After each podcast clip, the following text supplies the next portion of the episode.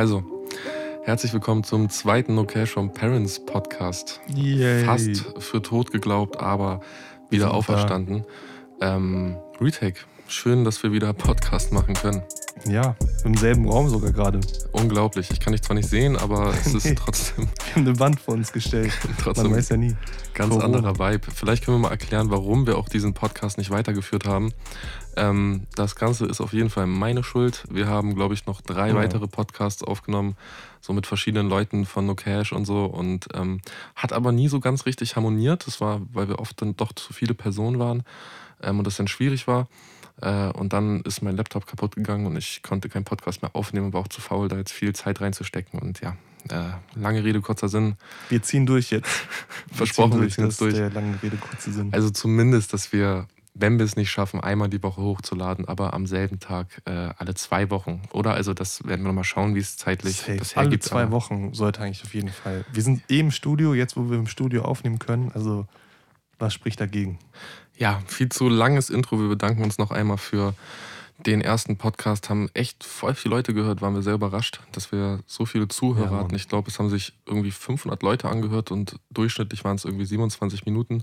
Das hätte ich gar nicht gedacht, dass ich das irgendwie viele Leute interessiert. Aber ähm, ja, ich hoffe, dass das weiterhin so gut funktioniert. Ähm, heute haben wir mehr so Free Talk, oder? Wir haben uns so ein paar Sachen aufgeschrieben, die. Ja, wir müssen erstmal wieder reinkommen. Also erstmal, wir labern ein bisschen, mal gucken. Ein paar Themen natürlich hier und da.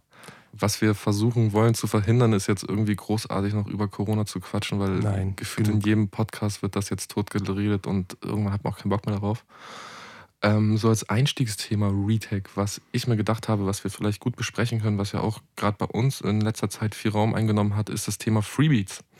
Ja. Ähm, weil ja auch bei uns im Umfeld, also viele Künstler, die herkommen, viele Künstler auch, die vielleicht nicht so viel Budget haben, weil sie nicht direkt von Majors kommen, kommen ja sehr oft mit Freebeats. Wie ist denn deine Meinung eigentlich zum Freebeat-Thema?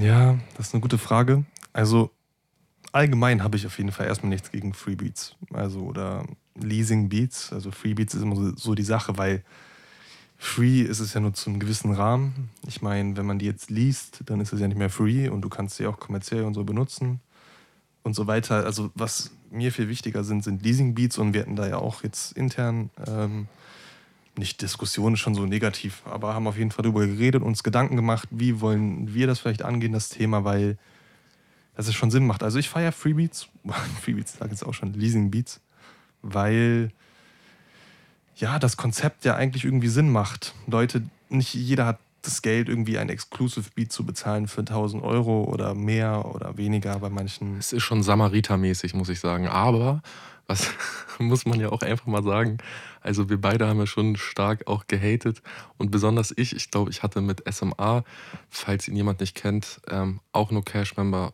unfassbar krasse Drums und ähm, muss man kennen auf jeden Fall. Ja. Ähm, und der hat zum Beispiel auch einen Leasing-Channel, genauso wie Astro. Und ähm, ja, da habe ich, hab ich leider auch, auch ein bisschen gegen geshootet, weil ich eigentlich dieses Leasing-Konzept am Anfang so bescheuert fand, weil ich mir auch gesagt habe, ey, ganz im Ernst, das macht irgendwo die Preise kaputt, weil man kämpft schon für eine gute Bezahlung und es ist halt einfach so, dass hinter so einer Produktion viel Arbeit steckt. Und ähm, ich bin der Meinung, ein Beat sollte auf jeden Fall, auch wenn man jetzt irgendwie noch nicht so lange am Start ist, so um die 500 Euro kosten. Ähm, wenn du das auch mit aufnimmst und so oder halt auch 1000 Euro. Also da gibt es echt einige Künstler, ja. die wirklich gut bezahlen. Aber wir haben, es geht jetzt erstmal nur darum, wie wir letztes Jahr noch geredet haben, haben wir auch gesagt, ey, was soll das? Warum sollen wir Beats für 30 Euro ausgeben? Und dann kommt so der letzte Dorfspaß daher aus Heilbronn oder so. Oder aus irgendeinem anderen. Heilbronn. Nichts gegen Heilbronn. Nein, ich weiß nicht, warum ich jetzt Heilbronn gesagt habe. Aber ähm, ja, und, und, und zahlt dann so 30 Euro und dann hörst du so einen Song darauf, wo irgendein Spaß, irgendeine Scheiße gerappt hat. Weißt du, das ist doch nicht Safe, cool. Aber ich finde, also, das ist ja wie mit Streams so, das, also ich finde, das kann man so ein bisschen vergleichen. Genau dasselbe Thema wie, dass keine CDs mehr verkauft werden, sondern Streams, so, der Markt wandelt sich ja irgendwie. Und es gibt nun mal auch einfach viel mehr Rapper als als äh, Produzenten oder nicht als Produzenten, ich meine auch viel mehr Rapper als früher, jetzt im Vergleich vor acht ja, bis zehn Jahren oder so. Definitiv. Und es ist einfach ein ganz anderer Markt dafür. So jeder zweite rappt. Allein schon deswegen ist ja dieses Leasing-Ding überhaupt nur so ein großer Markt. Und es ist, ich kann verstehen, wenn du als Newcomer nicht direkt 500 Euro für ein Beat bezahlen willst oder kannst oder so. Das rechnet sich ja viele Leute gar nicht. Die jetzt dann ihre äh, 5000 Streams machen mit ein bisschen Glück und dann 20 Euro einnehmen, kann ich schon verstehen, warum die dann lieber 30 Euro für ein Lease ausgeben wollen. Und dann muss man halt als Produzent wissen, lasse ich mich darauf ein oder nicht, weil ich finde, am Ende des Tages ist es trotzdem was anderes, wenn du ein Exclusive Beat hast, der nur für dich ist oder bei Produzenten bist, die so, das ist ja keine richtige Produktion so. Es ist, finde ich trotzdem, es ist für mich nicht die gleiche Art von Producen und Rap. Es ist schon eine schlechtere Form irgendwo, aber auch hat seine Daseinsberechtigung. Ja, also ich weiß nicht, falls ja auch Leute zuhören, die, die jetzt so ein bisschen so aufgehen und sagen so, äh, Leasing, wie funktioniert das so und ganz? Man kann sich das so vorstellen. Auf YouTube, ich glaube, das kennen auch wirklich die meisten, dass wenn man Typebeat eingibt, dass du dann halt verschiedene Optionen hast und falls man mal noch nicht geguckt hat, was das kostet, da kostet so ein Lease halt um die 30 bis 50 Euro und wenn man das dann irgendwie unlimited kaufen will mit Rechten, kostet irgendwie 200 Euro und wenn du es dann exclusive haben willst, so um Taui meistens und ja, das sind dann so die Preise, die gerade so gefahren werden. Ich muss sagen, ich finde aber, also was mein Problem ist mit Leasing Beats ist erstens, dieser Markt ist komplett überschwemmt. Es ist super schwierig, sich da durchzukämpfen. Ähm, und es ist halt viel Müll dabei. Ich finde, viele Sachen klingen immer gleich, aber wie gesagt, so als Startmöglichkeit für junge Leute ist es eigentlich eine, hast du schon recht, eine coole Sache. Ich glaube, damals so. Ohne das würden auch viele Newcomer jetzt nicht existieren, glaube ich, und gar nicht erst wirklich mit Rap anfangen. Ich glaube zum Beispiel, ähm, Paschande mit Shababs Botten war doch auch ein Freebeat ganz normal, ne? Ich, weil ich habe noch. Bin mir nicht sicher, aber kann gut sein, ja. Ich bestimmt. bin der Meinung, das ist ein Freebeat. Ich hoffe, ich werde da, trete da jetzt niemand auf die Füße, zumindest das Sample, weil ich das auch schon bei irgendeinem, ich weiß nicht, ob es ein engen UK-Typ war oder ob es ein ob es irgendwo irgendein anderer Franzose war, aber auf jeden Fall habe ich den Beat schon mal gehört es haben auch damals einige Leute darunter kommentiert. Ähm, und klar, man kann auch sehen, wie sowas poppt. Also Freebeat, ich meine, es gibt ja auch viele, viele Ami-Rapper, die mit einem Freebeat extrem Hype gehabt haben. Ich meine, so eine wunderbare Safe. Geschichte ist ja O-Town Road ähm, Track.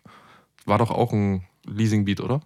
Ich glaube schon. Also ich, das war ein Leasing-Beat von Kio, wo dann ähm, Lenas was drauf gemacht hat, als er auch noch ganz klein war. Und ja, mit dem Track ist er dann gepoppt. Und das sind solche Sachen. Deswegen, ich finde, äh, in die heutige Zeit passt es auf jeden Fall, dieses Konzept. Und macht auf jeden Fall Todessinn. Dann ist wieder die Frage so, was man selbst, was man selbst für einen Film fahren will, so als Producer oder wie auch immer, ob du dich halt exclusive halten willst, weil natürlich, wenn du Beats einfach so rausballerst jeden Tag, dann ist es natürlich ist es nichts Besonderes. So, ich finde, dann wir, haben wir viel darüber geredet, auch halt innerhalb unseres Kollektivs. So. Ich glaube, da wertet das schon die Marke ab irgendwo. Ich glaube auch, du kommst irgendwann in so einen Zirkel hinein, weil du ja auch so schnell so viele Beats hochladen willst, dass du einfach irgendwann diese, und so klingt es für mich einfach oft noch, so massenware Beats baust.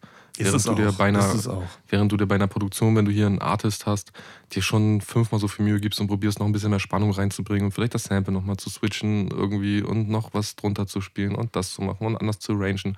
Und das würde ich, das macht sich ja nicht mal bei den Freebeats. Oder? Ja, Freebeats sind halt wirklich, muss man mal einfach so sagen, sind halt nur dafür da, um Geld zu machen, jetzt aus Sicht des Produzenten so, weil das hat nicht, also es ist natürlich auch, das Beat machen ist auch Kunst an sich. So, wenn du jetzt einen Beat machst, ist natürlich auch so dieser künstlerische Prozess. Aber so dieses wirklich mit einem Künstler im Studio sein, sich Gedanken zu machen, ey, wir wollen den Film fahren und das so und so machen, ist natürlich nochmal was ganz anderes, als einfach so random ein Beat hochzuladen und mal gucken, was damit passiert.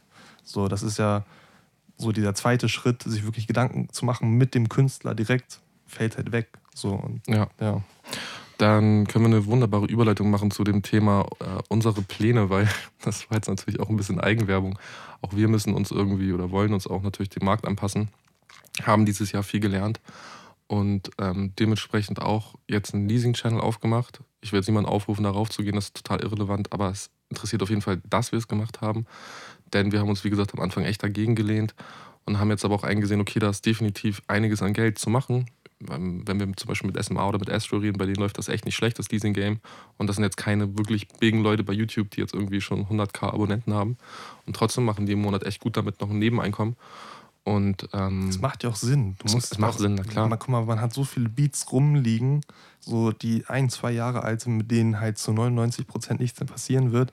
Warum sollte man das nicht nutzen? Was uns natürlich um das auch vorwegzunehmen, wichtig ist, ich weiß gar nicht, ob wir jetzt den Namen überhaupt sagen wollen von, von dem Channel, können wir ja vielleicht, verlinken wir das nicht jetzt sagen, äh, ist halt wirklich, dass dieses No-Cash-Ding, No-Cash from Parents halt nicht damit verbunden wird. Also wir wollen wirklich, das, was unter No Cash passiert, ist halt dieses Exclusive-Ding. Wir wollen uns aussuchen, wer was mit unseren Sachen macht, mit wem wir arbeiten und halt zu 95 Prozent arbeiten wir ja auch mit den Künstlern direkt vor Ort. Und das ist auch die Linie, die wir weiterfahren wollen, weil ja, wir sind ein Künstlerkollektiv und das soll wirklich künstlerisch sein, auch, auch wenn wir vielleicht Sachen machen hier und da, die, wo man streiten kann, ob es wirklich cool ist oder nicht. Ja, und das, also ich finde so das Entscheidende, also was das Wichtigste, um mal jetzt auf, auf unser letztes Jahr auch zu kommen, was wir alles gelernt haben, vielleicht mal so als Rückblick, so 2019 ging das bei uns Ende 2019 los, dass wir ein Album aufgenommen haben und dann sozusagen unsere erste richtige Albumproduktion hatten und ja. dann dort auch unser jetziges Management kennengelernt haben. Und ähm, da ging es dann tatsächlich erst los, dass wir so industriemäßig Kontakte viel geknüpft haben. Und das haben wir eigentlich jetzt im Jahr 2020 komplett ausgebaut. Also waren wirklich viel unterwegs, haben viel mit verschiedenen Künstlern gearbeitet, viel mit ANAs geredet, viel mit Managern geredet und so weiter und so fort. Und ähm, da haben wir jetzt auf jeden Fall auch, auch oder ich habe zumindest, ich weiß nicht, wie es bei dir aussieht, mitgenommen, dass wir so viel Arbeit reingesteckt haben. Und teilweise wartest du auf Gelder sehr lange. Ja. Oder wenn du dann halt bezahlt wirst, also teilweise, wir hatten auch Fälle, wo wir nicht bezahlt wurden. Ich ärgere mich bis heute drüber, ich droppe da jetzt keine Namen. Aber vielleicht droppen wir irgendwann nochmal Namen, auf jeden Fall. Auf jeden Fall gottlos peinlich ähm, von den Leuten. Ähm, aber äh, worauf ich hinaus wollte, ist, dass es echt, ich hätte es nicht gedacht, obwohl wir so viel Major-Aufträge hatten und wirklich eigentlich viele gute Produktionen gemacht haben mit größeren Leuten, dass das ähm, dass das uns jetzt noch nicht zu Reichtum verholfen hat, weißt du? Also wir, wir sind jetzt nicht schlecht ausgestattet, liegt aber auch daran, dass wir einen Verlagsdeal unterschrieben haben in den USA. Aber jetzt so von, den, von der Arbeit, die wir geleistet haben, war ich echt am Ende so, dachte ich mir so, echt, okay, für die Arbeit, Digga, da habe ich schon gedacht, dass ich jetzt Ende des Jahres mir ein freshes Auto so kaufen kann, ohne Verlagsvorschuss dafür zu nehmen, weißt du? Hast du nicht so gerechnet? Hm, nee, so habe ich eigentlich nicht gerechnet.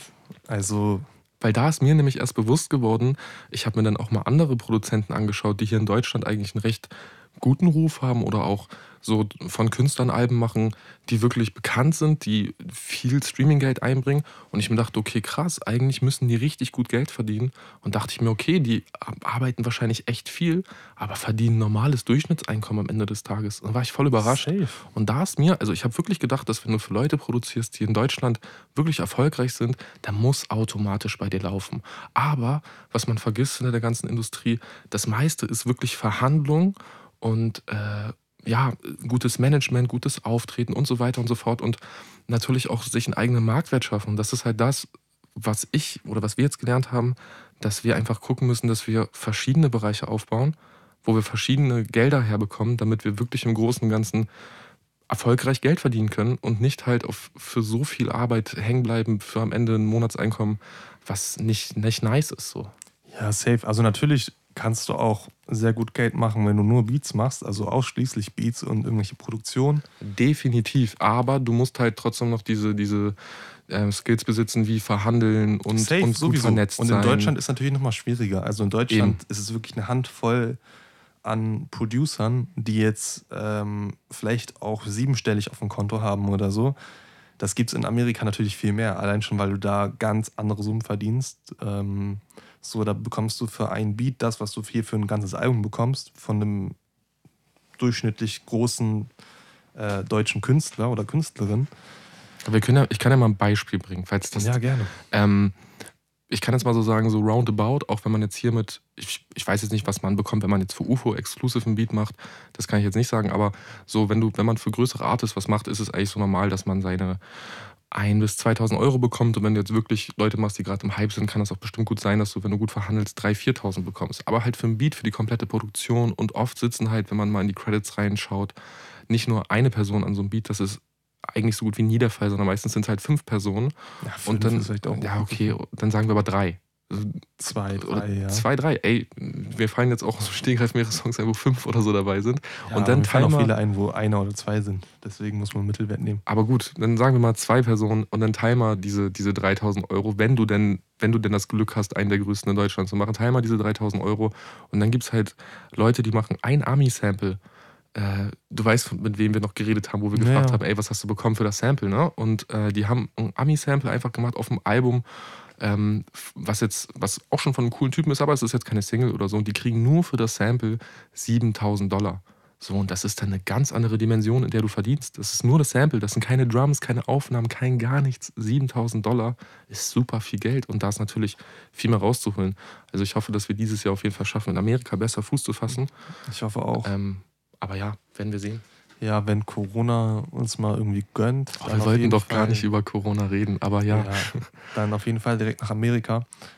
Aber irgendwas würde ich gerade sagen. Ich bin mir nicht mehr sicher. Aber auf jeden Fall, dieses Geldding ist halt die Sache. Du musst halt überlegen, selbst wenn du dann ein, zwei Tausend pro Song bekommst, dann du vielleicht sogar zwei, drei Songs auf dem Album hast oder so, musst du halt gucken, wie viel Zeit du da reingesteckt hast. Dann ist auch mal ein Monat um plötzlich. Dann bekommst du deine 5000 oder so, was sich erstmal viel anhört, teilst das vielleicht noch durch drei, dann zahlst du noch Steuern und dann kannst du auch nochmal arbeiten gehen. Das ist so das Ding. Aber wir wollen uns ja auch gar nicht beschweren. Ich Nein, meine, überhaupt nicht. Also ich finde generell gut, ist es ja ein. Privileg, ist es ja auch ein Privileg, wenn du, wenn du von deiner Kunst leben kannst. Das ist eine super coole Sache. Ich glaube einfach, wir sind auch einfach nochmal manchmal ein bisschen anspruchsvoller, weil wir halt auch noch viele Pläne haben und viel umsetzen wollen, was natürlich auch immer Ja, Geld kostet. Wir, also wir haben Glück, wir haben ja auch viel zu tun. So, das ist ja auch deswegen alles gut und es geht ja nur nach oben, so exponentiell. ich will, nur, ich will nur erklären, dass wir jetzt nicht undankbar sind oder weil ich, ich würde auch lieber den Rest meines Lebens irgendwie 1, 2 netto haben und dafür das machen, worauf ich Bock habe und als, als jetzt irgendwie mir einen richtig schlimmen Job zu geben und dafür aber viel zu verdienen. Aber ja. ja, Das stimmt schon. Aber wie gesagt, wir wollen ja sowieso, unser Ding ist ja, das haben wir auch schon immer gesagt und den Film fahren wir auch die ganze Zeit und sagen wir auch jedem, wir wollen in viele verschiedene Sachen gehen. Alles, was natürlich so dieses Konstrukt Musik umgibt, sage ich mal. Beats und Produktion sind natürlich unsere Nummer eins. Das ist ja auch das, womit wir angefangen haben und was auch unser Ding ist. Aber es gibt halt noch natürlich viele andere Wege so in dem Business, die man gehen kann. Und ähm, No Cash wird auf jeden Fall überall sein. hoffentlich. In jedem Weg, Also- den es hier gibt. Wir haben uns jetzt, also im letzten Jahr, das hat ganz gut geklappt, da haben wir uns vorgenommen als Ziel, wobei nicht alles hat geklappt. Im letzten Jahr habe ich mir innerlich, ich weiß nicht, ob ich es dir gesagt habe, vorgenommen, dass wir unseren Verlagsdeal unterschreiben. Das war mir wichtig und dass wir 100 Millionen Streams machen. Wir haben keine 100 Millionen Streams geschafft, leider. Letztes Jahr schon 100 Millionen? Äh, also Ende des Jahres. Ich wollte, dass wir Ende des Jahres 100 Millionen Streams haben plus Verlagsdeal. Das habe ich mir 2000, Ende 2019 vorgenommen. War Ja, vielleicht ein bisschen überengagiert, aber hätte ja gut klappen können, hätten wir eine geile Single noch gelandet. Ja, Ähm, das sind, da muss man halt ein, zweimal Glück haben, dann sind solche Zahlen natürlich auf jeden Fall realistisch. Aber ich habe auf jeden Fall für dieses Jahr ein gutes Gefühl. Ich habe auch ein sehr gutes Gefühl und ähm, was ich schon mal sagen kann, ist, dass wir jetzt auf jeden Fall in diesem Jahr äh, ist unser Ziel, dass wir halt viel mehr Öffentlichkeitsarbeit machen, weil das ist halt das, was am Ende die Marke ausmacht und was dir halt auch deinen Wert gibt. Ne? Wenn du halt jemand bist, den man wirklich viel gesehen hat und äh, der viel macht, dann kannst du auch gleichzeitig viel höhere Preise verlangen und dementsprechend gehört das eine zum anderen und das heißt, Safe. es ist automatisch ein Muss. Wir wollen ja auch einfach keine Hintergrundproducer sein. So, es gibt ja genug Leute, Eben. die sind auch vielleicht gerade deswegen Producer, weil sie eher im Hintergrund sind und die machen wirklich nur das und so. Ich bin jetzt auch nicht der, der unbedingt immer vor der Kamera ist und äh, immer filmt und Fotos macht oder was weiß ich. Ich meine, dazu gehören ja, wie gesagt, auch unsere anderen Business-Sachen und dass wir in viele verschiedene Richtungen gehen. Das ist ja schon das, wie du dich allein schon von anderen Produzenten abhebst. Irgendwo, dass wir, ähm, ja, wie gesagt, so ein Brandbuilding gleichzeitig machen und ein bisschen größer denken, vielleicht. Auch No Flex oder so ist ja wirklich äh, einfach nur um es zu erklären. Ähm, aber ja, dieses Öffentlichkeitsding, du kannst ja vielleicht mal anschneiden, was wir so vorhaben oder was dazugehört zu diesem Öffentlichkeitsding, abgesehen von diesem Podcast hier. Ja, ich nenne jetzt nur einen Bereich, weil dieser Podcast, finde ich, gehört gar nicht dazu. Also dieser Nee, Podcast ich, so. ist so ein bisschen runterkommen und dass wir beide auch mal wieder die Zeit haben, über sich wirklich verkopft über Themen auch unterhalten zu können, was wir auch selten machen, eigentlich, weil wir mit anderen Sachen beschäftigt sind. Das, das heißt, stimmt. ich finde, das ist mehr sowas für uns. Aber das eine, was wir auf jeden Fall machen werden, ist jetzt mit YouTube anzufangen.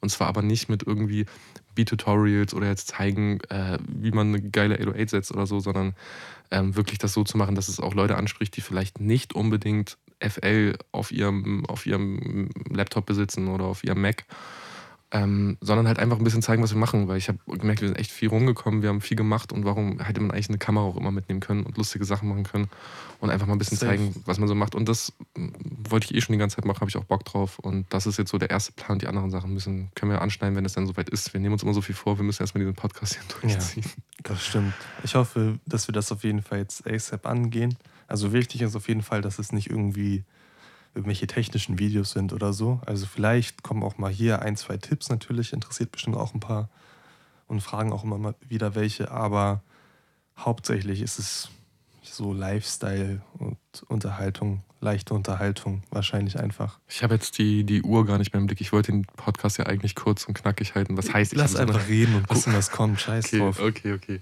Also es ist also ich möchte eine Sache, vielleicht können wir die ja schon mal erzählen, weil eigentlich wollte ich daraus ein YouTube-Video machen. Ähm, kannst du dich noch, weil ich finde, das ist eine interessante Frage und falls es bis zu dieser Stelle auch Leute geschafft haben, die vielleicht noch nicht so lange produzieren und dieselben Probleme haben, die wir mal hatten, ähm, können wir vielleicht nochmal über die SAE reden?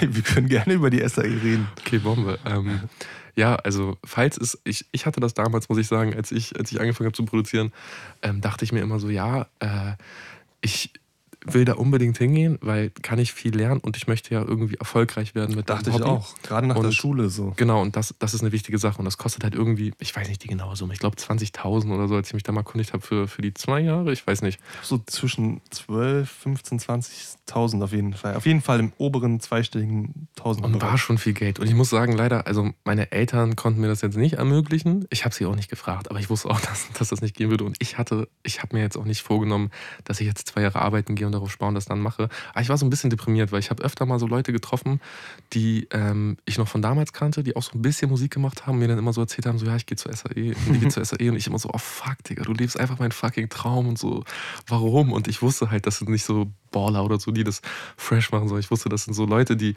die haben halt so ein bisschen Langeweile, kriegen ein bisschen Geld ja. von den Eltern, gehen dann zur SAE und ich dachte mir so, oh du Wichser, du wirst so viel erfolgreicher, nur weil du dort mhm. warst. Und dann ist es so krass, weil jetzt ist man, ich weiß nicht, so drei Jahre später, man, wir haben ja immer weitergemacht, wir haben nie gestoppt mit, mit Musik machen.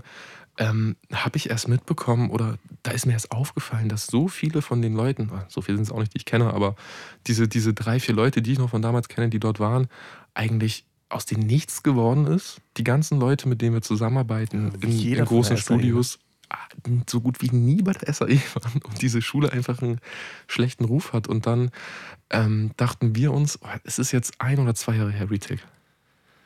Es war ähm, der, auf jeden Fall irgendwann Richtung Sommer. Ich glaube Sommer. Dann lass es 2019 war das. 2019, also, okay. Wir glaub, hatten ja. richtig viel Langeweile und ähm, dachten uns, okay, wir haben gelesen, es gibt einen kostenlosen Music Business. Business. Music das, Business. Das hat mich auch interessiert, weil das ist genau das, was ich sogar überlegt habe, nach dem Abi vielleicht zu studieren. So dieses, diesen Music Business Und Studiengang. Das war halt eine, genau die, auch die Phase, wo wir halt noch nicht äh, so industriemäßig gefestigt waren. Und auch schon ein bisschen. bisschen. Also aber, aber so, dass wir, dass wir noch nicht so viel Ahnung hatten, weil da Natürlich hatten wir, glaube ich, zwei, drei Leute oder so.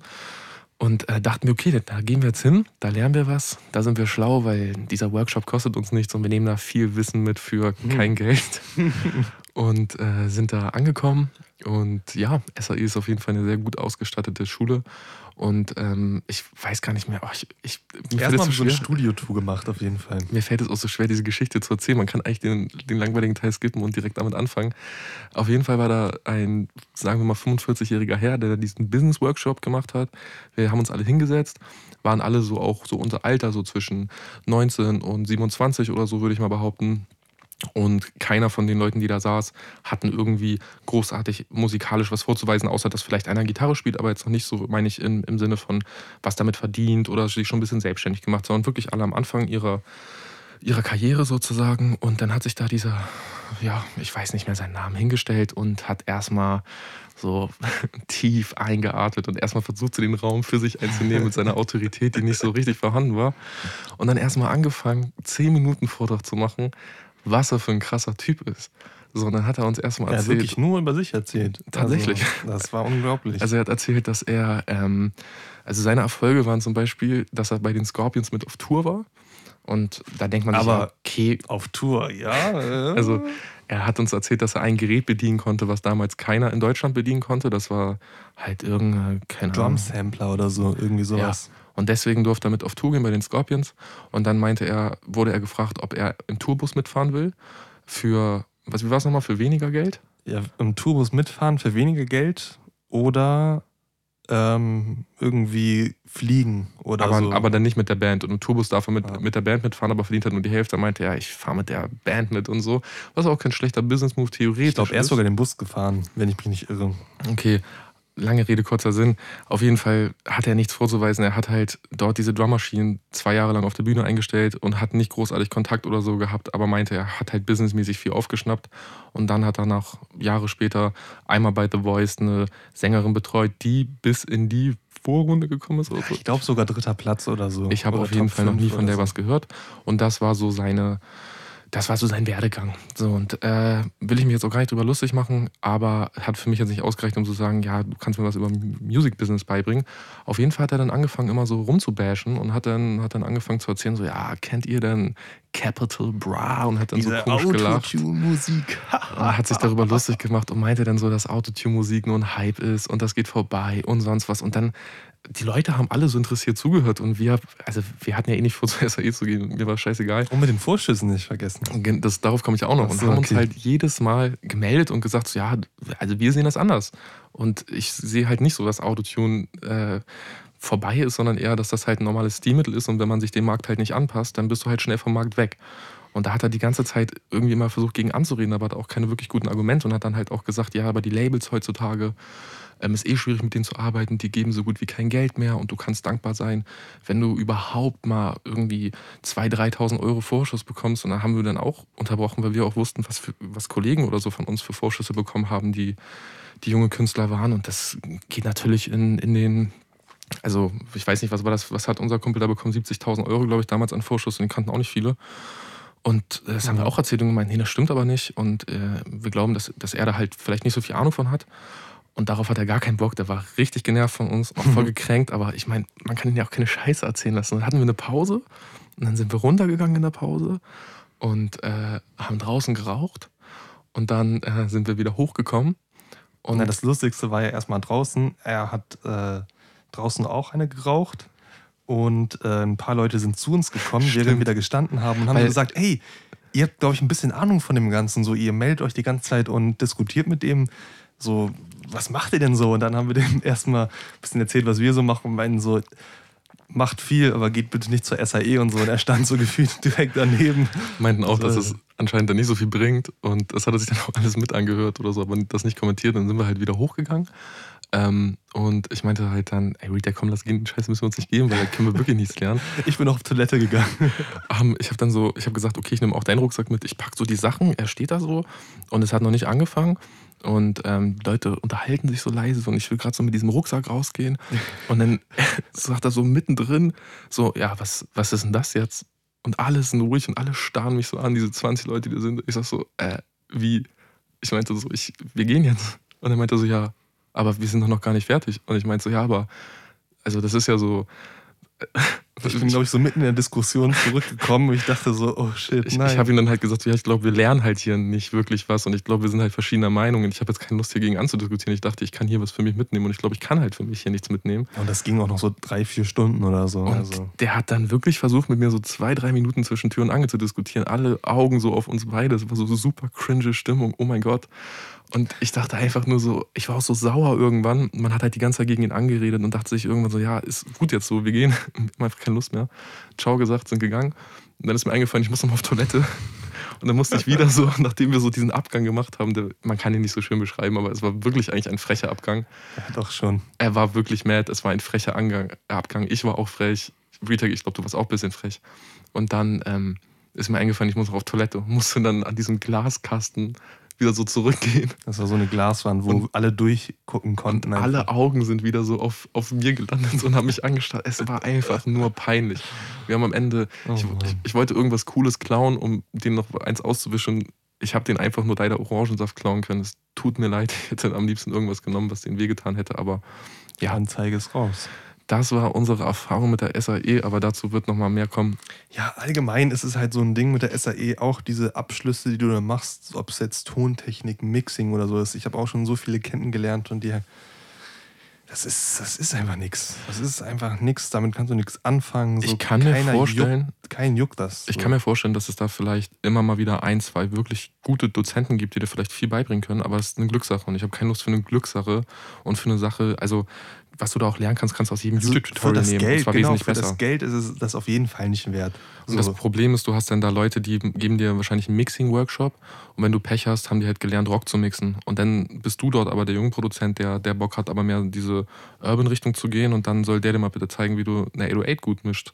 So, das wird er dir nicht zeigen können und der bringt dir dann Scheiß-Tipps bei und die lernst du dein Leben lang. Dann lern lieber von YouTube, von Leuten, wo du sagst, okay, das klingt cool, ich will wissen, wie man das Safe. macht. Es ist auch irgendwo einfach natürlich Talent ist es auch irgendwo immer, aber guck dir mal an, zum Beispiel wie ein Liam oder Lee-One mhm. äh, mixt, so, das hört sich crispy fucking clean an und der hat nie irgendeinen Workshop oder was weiß ich gemacht, sondern er hat sich einfach hingesetzt, so ein paar Tutorials geguckt, ein bisschen ausprobiert und er weiß einfach, was sich gut anhört und was nicht. Oh, Lee-Ones so, Mixe sind geisteskrank. Ich liebe so, das. Und das ist so das, für mich das perfekte Beispiel. So, man braucht, man muss keine 15.000 Euro ausgeben, um sowas zu lernen. Und das Ding ist, dieses Zertifikat bringt dir auch einfach nichts. Wie viele Leute gibt es, die dieses Studium gemacht haben und keinen Job danach finden? Weil ja. es gibt ja, es gibt ja auch kaum Studios, die überhaupt so Leute einstellen. Ob es jetzt bei, guck mal, wir haben auch, sag ich mal, ein Studio, was überdurchschnittlich groß ist und so. Aber wir könnten oder egal wer, könnte hier, hier auch keinen einstellen, weil wofür so? Weißt du, und es kommen ja immer irgendwelche Bewerbungen rein, auch von SAE-Studenten, äh, schon seit Jahren. Und so, man denkt sich einfach, wofür? Also was soll man mit denen? Also es gibt, es gibt, ich habe mal nachgeschaut, es gibt auf jeden Fall einige Produzenten, jetzt auch nicht so viele, ich glaube die meisten sind tatsächlich Autodidakten, aber es gibt auf jeden Fall einige Produzenten, die auf solchen Schulen waren, die es geschafft haben. Aber die hätten das auch, glaube ich, ohne Richtig, Studium geschafft. Ich wollte gerade sagen, ich glaube auch, die hätten es ohne geschafft. Das heißt, wenn hier irgendein junger Produzent zuhört und sich denkt, fuck, ich will das unbedingt und da werde ich so viel lernen, glaub mir, das wirst du nicht. Und ich finde, es ist vielleicht gut, um entweder allgemein erstmal Interesse zu wecken und dann das Talent, was man eh schon hat, irgendwie zu fördern und so ein Mindset zu bekommen. Aber rein was Skills angeht und so und jetzt Jobaussichten, das kann man die Illusion, glaube ich, direkt nehmen, dass du jetzt nicht safe irgendwie einen Job in der Musikindustrie findest, wenn du so ein Studium gemacht hast. Das, da ist, würde ich sagen, die Chance sogar sehr gering. Weil auch in dem Seminar, wo wir waren, waren viele Leute, die sogar schon ein SAE-Studium gemacht haben Ach ja, und überlegt haben, noch eins zu machen, weil sie mit, die haben dann schon, dass wir beim Music Business, die haben dann schon eine Tontechnik oder so gehabt und haben, hatten dann, haben dann nichts gefunden und haben sich dann gedacht, ja, dann mach ich jetzt Music Business, vielleicht finde ich da dann was. So, und ja. Wow, das Lustige ist ja, dass wir dieses Jahr auch mit zwei Leuten gearbeitet haben, die mal bei The Voice waren und auch ziemlich weit gekommen sind. Theoretisch könnte ich jetzt auch so einen Business Music Workshop machen. Ich muss jetzt nur noch einmal die Scorpions erwischen. Und wir würden wahrscheinlich sogar einen besseren Workshop machen oder so. Deswegen SAE gar nicht nur Hate. Bezahlt uns und wir machen, wir sind in Hamburg, wir kommen zu euch nach Hamburg, wir machen einen freshen Workshop und wir versprechen euch, es wird der bestbesuchteste und beliebteste Workshop, den wir je gemacht haben. Und im Gegensatz zu dem, zu dem Typen, der dort war, können wir nämlich auch wirklich dann mal über Zahlen reden und wie das Business funktioniert. Ich meine, der konnte ja nicht mal, also der wusste ja nicht mal Bescheid über die Relevanz von sowas wie Spotify-Zahlen. Ich meine, was von der Welt lebt der, Digga? Ja, Bro, Sorry. Also es ist ja nicht mal böse gemeint, der war halt auch ein bisschen zurückgeblieben, also nicht so, also einfach zeitmäßig, ja, so was, was, dieses Business angeht. Vielleicht vor 20 Jahren, kurz nach, nachdem er auf der Tour war, vielleicht wäre das auch interessant gewesen, aber jetzt in der heutigen Zeit 2019, 2021 ist es halt einfach outdated.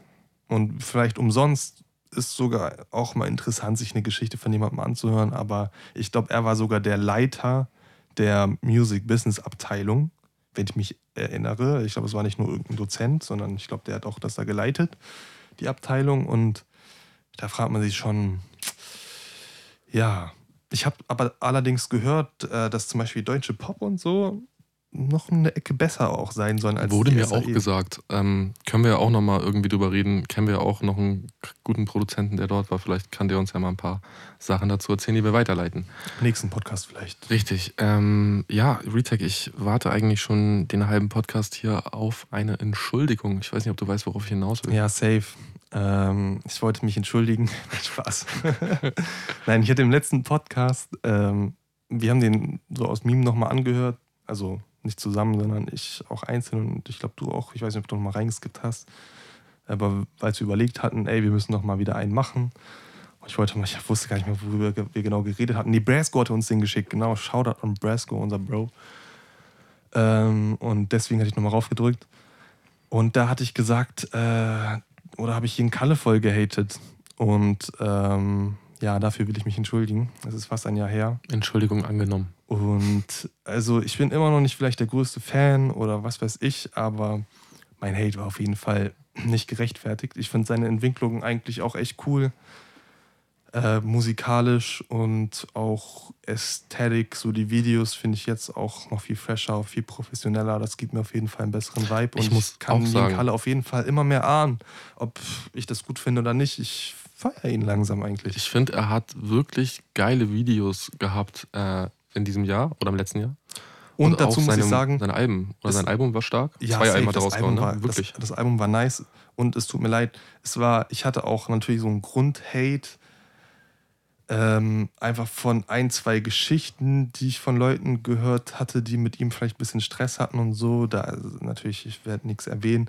Und dieses Lila Rags N-Wort-Ding, da kann man sich natürlich streiten, ob er es jetzt gesagt hat oder nicht. Ähm, da hatten wir auch schon ausgiebige Diskussionen, aber abgesehen von dem allem musikalisch und so fresh und gut für Deutschland und er ist ja, cool. Er ist cool. Definitiv. Er ist cool. Darf ich dich dann auch fragen, äh, so zum, um langsam zum Abschluss zu kommen, was ich eigentlich gar nicht will, aber darf ich dich fragen, was dein Lieblings-Ami-Album dieses Jahr war und dein Lieblingsalbum von einem deutschen Rapper?